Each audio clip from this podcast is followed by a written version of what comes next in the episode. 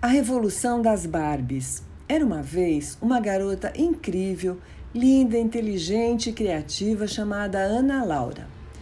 É uma talentosa bailarina, sempre com as melhores notas e muitos elogios dos professores. De uns tempos para cá, também resolveu fazer karatê com o papai Inácio e o irmão mais velho, Esteban. Ela gosta muito de desenhar desde pequena. Sua cor favorita é o vermelho e não só para o desenho. Acaba com todos os morangos, amora, as uvas, mirtilos e tomate cereja que vai encontrando pela casa. Curiosa, quer aprender sempre e já está até dominando algumas técnicas de design, deixando a titia Maíra muito feliz.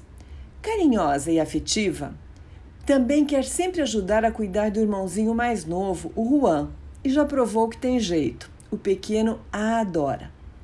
E sem contar que faz vestidos, bolsas, tiaras, casacos, saias e outros acessórios para as bonecas Barbie da sua coleção.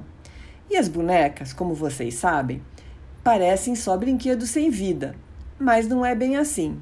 Querem ver? Ana Laura mora no México e um dia ela saiu com a mamãe Sabrina para escolher um presente de Natal.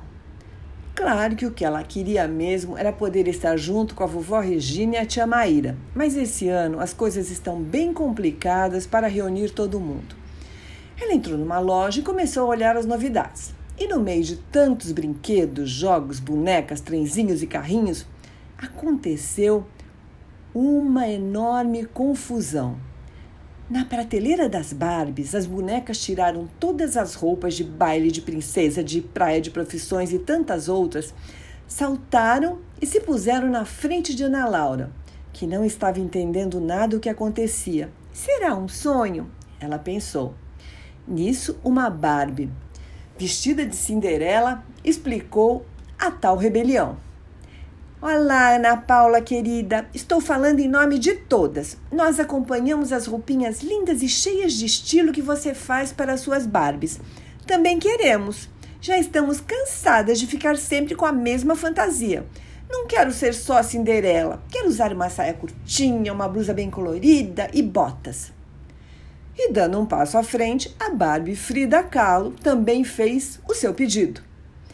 Adoro a minha personagem, mas também quero mudar. Meu sonho é um maiô bem bonito, um chapelão, óculos escuros e uma sandália havaiana. Consegue para mim? Nossa, Ana Laura nem sabia o que responder. Claro que ela fazia vestidinhos e acessórios para suas bonecas, mas atender aquela enorme coleção, como faria? E o gerente da loja já foi chegando muito preocupado. Calma, bonequinhas, não sei como resolver isso. Vamos fazer uma coisa? Vocês vestem as suas roupas, voltam para os seus lugares para não deixar tantas menininhas tristes que já pediram vocês de Natal. Eu vou pensar num jeito, tá bom? As bonecas não gostaram muito da proposta, mas pensaram nas crianças e voltaram quietinhas para as prateleiras. Ana Laura respirou aliviada e resolveu sair dali rapidinho para encontrar a mamãe e evitar mais confusão. Mas que ela ficou bem orgulhosa pelo reconhecimento do seu talento, isso ela ficou. E como é muito bondosa, também pensou no que poderia fazer para não decepcionar as bonecas. Sabe que encontrou um jeito?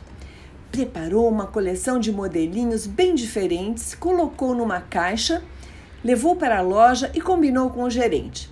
Você pode deixar numa vitrine para que as crianças venham quando quiserem trocar a roupa das bonecas. Aposto que vai ser um sucesso. Ele pensou e aceitou a ideia. Montou a tal prateleira com as roupas que Ana Laura fez e escreveu: Agora que você já realizou o seu sonho com a Barbie, que tal realizar o sonho delas? Vocês nem imaginam como foi bom! As crianças adoraram a novidade. Ana Laura acha que as bonecas também. Da última vez que passou por lá, viu Frida Kahlo toda feliz vestida para ir à praia.